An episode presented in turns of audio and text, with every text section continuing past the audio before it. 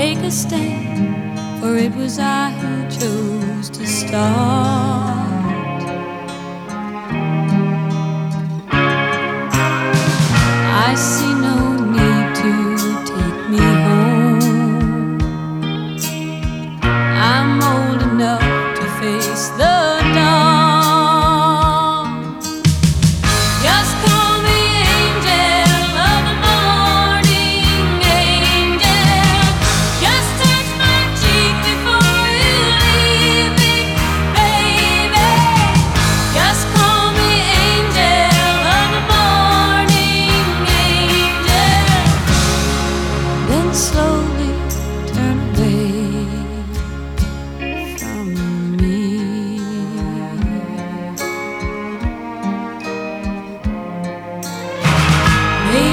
the sun's light will be dim, and it won't matter anyhow.